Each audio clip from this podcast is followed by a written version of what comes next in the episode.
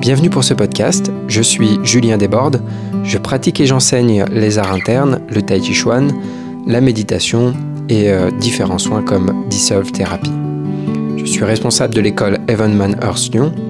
Pour euh, être au courant des différents événements que je propose, les cours, les stages et aussi avoir les liens pour me suivre sur les réseaux sociaux, vous pouvez vous rendre sur juliendesbordes.com ou hmlyon.com. Bonne écoute! Bonjour à tous.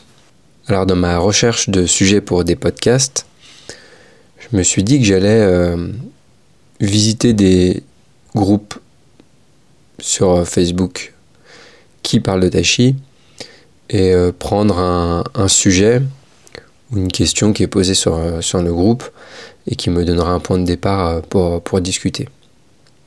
Donc là, il y a euh, un post que j'ai trouvé euh, rigolo et du coup, euh, je me suis dit qu'il y a peut-être deux trois choses à, dire là-dessus. Le post est le suivant les Chinois sont réputés pour préserver des secrets. Pensez-vous qu'il existe des techniques de tai chi secrètes? Alors moi je suis pas historien, mais des différentes techniques de combat d'arts martiaux venaient de, de, clans, de familles ou de villages. Et effectivement, il y avait des secrets, puisque comme aujourd'hui il peut y avoir des secrets euh, concernant la technologie, euh, concernant peut-être l'armement, on ne veut pas que nos euh, ennemis potentiels puissent détenir les mêmes, les mêmes armes. Et donc c'était pareil avec les arts martiaux, c'est-à-dire que chaque clan ou village détenait des, techniques de, combat. Et euh, bien sûr, euh, il fallait les garder le plus possible secrètes pour ne pas que les clans qui potentiellement pouvaient être des ennemis, auraient pu être des ennemis, puissent bénéficier des mêmes, des mêmes techniques. Donc je pense que, voilà, on, dit, en tout cas j'ai entendu dire cette histoire, et que à la base c'est pour ça en fait que des techniques étaient gardées secrètes. Alors, euh, aujourd'hui, est-ce qu'il existe toujours des techniques secrètes? En fait, qu'est-ce que ça veut dire secrète? Secrète, ça veut dire euh, soit on le regarde euh, sous un œil, comment dire, à la loupe, c'est-à-dire au niveau individuel, c'est-à-dire par exemple un maître qui va décider de garder des choses secrètes. Ou alors on peut le voir de manière plus générale, c'est-à-dire euh, de dire il y a des secrets, c'est-à-dire il y a des choses qu'en fait très peu de personnes connaissent, que seule l'élite connaît, et, euh, donc on a, on a aussi cette notion-là. Donc je pense oui qu'il y a certaines choses que peu de gens connaissent, donc les secrets existent, mais c'est pas forcément spécialement chinois plus qu'autre chose. Maintenant dans le tai chi, donc là euh, en fait, il y a plusieurs, euh, on peut le voir de plusieurs manières. La, première chose que j'ai remarqué, c'est que des maîtres peuvent garder certains éléments. Alors là, il parle de techniques secrètes. Moi, je, je vais pas, on va parler de d'exercices secrets, de choses comme ça, euh, de pratiques secrètes. Euh, alors donc, il peut y avoir cette cette histoire de secret pour de mauvaises raisons, je dirais entre guillemets c'est-à-dire des raisons commerciales. Euh, alors parfois, il peut y avoir réellement des secrets dans le sens où le maître, euh, bah, il connaît des exercices, euh, des pratiques particulières qu'il ne veut pas transmettre pour, laisser entendre qu'il y a justement des choses, un ou voire plusieurs secrets. Et du coup, ça permet de garder les personnes dans l'école parce que ça donne envie en fait de connaître euh, bah, c'est secret. Donc, euh, par exemple, euh, si quand je suis en train d'apprendre, j'ai la, manière d'enseigner le, le, tai chi dans l'école me donne l'impression d'avoir un grand puzzle et qu'on me donne une pièce et que progressivement on me donne une autre pièce, on peut avoir la sensation en fait qu'il nous manque toujours une pièce et est-ce qu'on aura finalement le puzzle entier? Pas sûr. Mais surtout, on se sert de ça pour, euh, pour garder les gens dans l'école. Euh, donc, euh, ça a pu être euh, la sensation que j'ai pu avoir à un moment donné. Euh, je ne sais pas si c'était fait volontaire ou pas, je ne me positionnerai pas là-dessus, mais en tout cas, euh, j'ai pu avoir cette sensation que, en fait, on garde des éléments pour les donner progressivement, mais pas parce que parce qu'il y a les bonnes raisons aussi hein, de, de, donner les choses progressivement. progressivement pardon. C'est les raisons de on n'est pas prêt pour avoir ces éléments, et ça c'est des bonnes raisons. Mais la raison de je garde pour maintenir les personnes dans le dans l'école ou dans le système, pour moi ça c'est des euh, des mauvaises raisons. Et euh, au final, euh, on peut rester parfois toute sa vie en ayant toujours l'impression d'avoir un puzzle incomplet. Alors pour la petite parenthèse, du coup, euh, depuis que je suis, que je, suis l'enseignement d'Adam Missner et de l'école Evanman Earth, j'ai jamais eu ce sentiment-là. Non pas que j'ai tous les exercices de l'école, mais la manière dont c'est transmis, pour moi, c'est clair que les choses sont transmises déjà ouvertement à travers les cours en ligne, c'est-à-dire qu'en fait, euh, par exemple, il y a plusieurs systèmes Evenman Earth. Le premier système, celui de la Terre, par exemple, eh bien, on, l'a, euh, on a le système complet en 5 ans, en ligne. Euh, ça veut dire en vidéo. Et, et c'est extrêmement complet et profond en vidéo. Donc, en fait, pour moi, il n'y a aucun moment, il y a un sentiment de « Ah, il manque le truc, il manque le secret ». C'est dès le premier cours, pour moi, on, en fait, on, donne tellement. Enfin, moi, j'ai eu la sensation de tellement recevoir que c'est même euh, limite l'inverse. C'est-à-dire, j'ai l'impression de recevoir plus que ce que je peux euh, vraiment intégrer. Et en fait, c'est juste qu'on va approfondir et approfondir. C'est-à-dire qu'en fait, on va donner des éléments et après, on va faire que les approfondir. Enfin, que. Euh, on va passer beaucoup de temps à les approfondir encore et encore et encore. Mais jamais j'ai ce sentiment que Adam, par exemple, garde des choses qui veut pas donner pour regarder les gens dans le, dans le système. J'ai jamais eu cette sensation, en fait, de moi en tout cas, d'avoir envie de, ah, de connaître le truc supplémentaire. Jamais. À chaque fois que je fais un stage, j'y vais pas pour euh, ah, je vais apprendre un nouveau truc, je vais peut-être avoir un nouveau secret, une nouvelle technique et tout ça. J'y vais jamais, mais vraiment jamais, dans cette idée-là.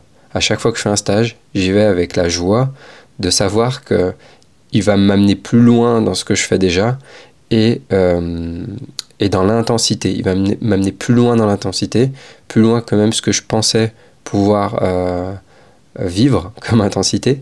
Euh, parce que c'est vraiment en faisant un stage avec lui la première fois que, que j'ai compris ce que voulait dire le mot intensif. Et, j'y vais pour ça, mais jamais dans l'idée de me dire ah je vais apprendre un nouveau truc, un, un truc en plus, un truc secret, etc. Cela dit, il m'arrive qu'il enseigne, qu'il m'enseigne des choses en plus et, des nouveaux exercices, etc. Et c'est super, mais je vais pas dans cette idée-là.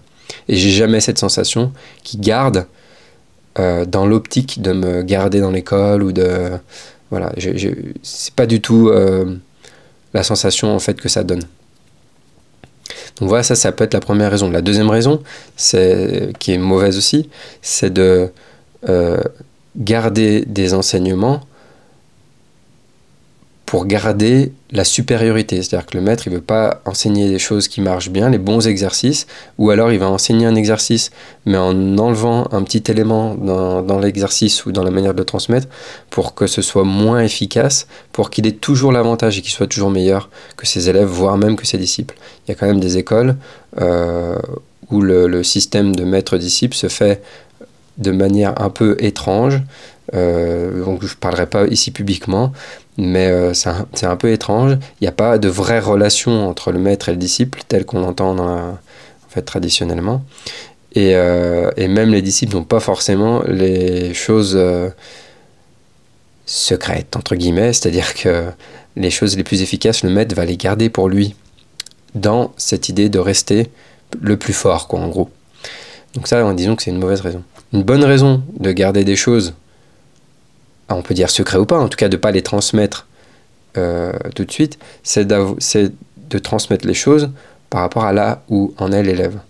Donc c'est ce, ce que moi j'essaie de faire, en tout cas quand j'enseigne, c'est vraiment de donner les éléments aux élèves par rapport à là où ils en sont. Chaque compétence développe et transforme le corps et l'esprit quand, quand le corps et l'esprit s'est suffisamment euh, transformé, intégré et capable de faire certaines choses, par exemple à un certain niveau de son, etc., eh bien, je vais donner un détail supplémentaire. Mais si je donne pas ce détail, c'est pas parce que je pense que parce que je veux garder la supériorité, ni parce que je veux garder les élèves pour qu'ils aient envie de. Au contraire, parce que parfois ça peut durer longtemps, en fait, parce que si l'élève progresse lentement, je vais mettre longtemps à lui donner cet élément. Donc au contraire, il peut être lassé. Mais euh, si l'élève progresse vite, je vais lui donner vite l'élément euh, dans un autre sens. Donc c'est pas donné euh, à la même vitesse pour tout le monde. C'est vrai, les informations et les détails sont donnés au fur et à mesure par rapport à là où l'élève en est. Donc, en tout cas, je fais au mieux de ce qui me semble juste par rapport à là où il en est. Voilà, il n'y a pas de perfection et je peux me tromper, etc. Et ça m'est arrivé très souvent de donner des choses trop tôt, de donner des éléments et, de voir que non, en fait, la personne n'était pas prête pour euh, ça, parce que du coup, elle s'occupe plus des choses de base qu'il y avait avant et c'était pas assez en place encore. Et donc, l'esprit occupé à faire des choses plus complexes qui euh, l'occupent trop, alors qu'il y avait besoin de mettre plus en place euh, la base. Donc voilà, je, on je fais au mieux et avec plus ça va et plus avec l'expérience, eh bien, je pense que mon dosage se, devient plus pertinent. J'espère en tout cas. Mais voilà, comment comment c'est fait. Donc c'est pas une histoire de je garde secret les informations, c'est vraiment euh, de les donner au fur et à mesure de quand je pense que la personne est prête pour, les recevoir. Donc ça, à mon avis, c'est une bonne raison de garder les choses secrètes, c'est-à-dire ne pas les de ne pas les dire tout de suite. Euh, après, le truc euh, rigolo, c'est une fois, si fou, euh, dans un stage, quelqu'un parlait, devait parler de ça, ou je sais plus pourquoi, mais en tout cas, il disait en fait, il y a plein de gens qui pensent, comme ils voient ces vidéos, tout ça, ils pensent qu'il a un truc secret et tout ça. Et il disait, il n'y a, pas, a pas un secret en Tachi, il y en a des centaines en fait, parce que chaque chose que tu ne connais pas est un secret pour toi. Et en fait, il n'y a pas une technique ou deux, trois techniques qui vont il y a des techniques, il y a des exercices qui sont beaucoup plus efficaces que d'autres. Mais pour moi, les plus grands secrets, ils sont dans c'est des éléments très simples et c'est des choses que je vais répéter tout le temps. Et pour moi, c'est les choses les plus importantes finalement que les, ces petits détails euh, euh, de raffinement, etc. Ils sont, ils sont souvent dans des choses vraiment très basiques, entre guillemets. Ça ne veut pas dire que c'est facile à cultiver, mais des choses basiques qu'on cultive tout le temps et qui vont vraiment transformer le corps et l'esprit de manière différente si on les applique euh, à chaque fois. Et après, bien sûr, voilà, il y a des exercices qui sont particulièrement efficaces, qui sont très, euh, très transformateurs plus que d'autres. Mais le, le truc, c'est, si je reviens à ce que je disais tout à l'heure, c'est que ces exercices, si on ne les fait pas au bon moment, ils peuvent avoir l'effet complètement inverse. C'est-à-dire, ils peuvent détruire des compétences parce qu'on les fait trop tôt. Il y a des exercices, euh, si on n'a pas développé un assez grand niveau de song avant, euh, et qu'on n'a pas appris à placer un minimum les épaules, euh, à les relâcher, à les à songer, à les, avoir en place un minimum, on n'a pas ouvert les épaules un minimum, ces exercices, ils vont juste construire plus de tension dans les épaules, et, et c'est l'inverse de ce qu'on veut faire. Donc c'est bien sûr qu'il y a des exercices qui sont plus efficaces que d'autres, mais ils sont efficaces si on les fait au bon moment. Donc il y a surtout le bon exercice au bon moment, plutôt que le bon exercice tout court. Tout, est dans le dosage de faire la bonne chose au bon moment. C'est ça qui va être euh, le, plus, euh, le plus efficace. Voilà ce que je pouvais dire concernant les secrets et les techniques secrètes du tai chi. Peut-être d'autres choses à dire, mais bah, ce sera l'occasion peut-être d'un autre podcast. Je vous souhaite une bonne pratique à vous. Pratiquez bien les petits exercices secrets et ne les répétez à personne surtout. À bientôt. Ah, et j'allais encore oublier. Faut vraiment que je me professionnalise et que je crée certaines habitudes euh, commerciales. Donc, si vous voulez apprendre tous les plus grands secrets pour devenir invincible, il y reste quelques petites places euh, pour mes stages d'été il reste, c'est des stages euh, avec quatre participants, petit comité, justement pour pouvoir donner les meilleurs secrets euh, de manière individuelle. eh bien, il reste deux places sur un stage et une place sur un autre stage. Je vous laisse regarder le site hmlyon.com. Bien sûr, euh, vous repartirez tous avec au minimum un secret, un secret après ce stage. Au minimum. À bientôt.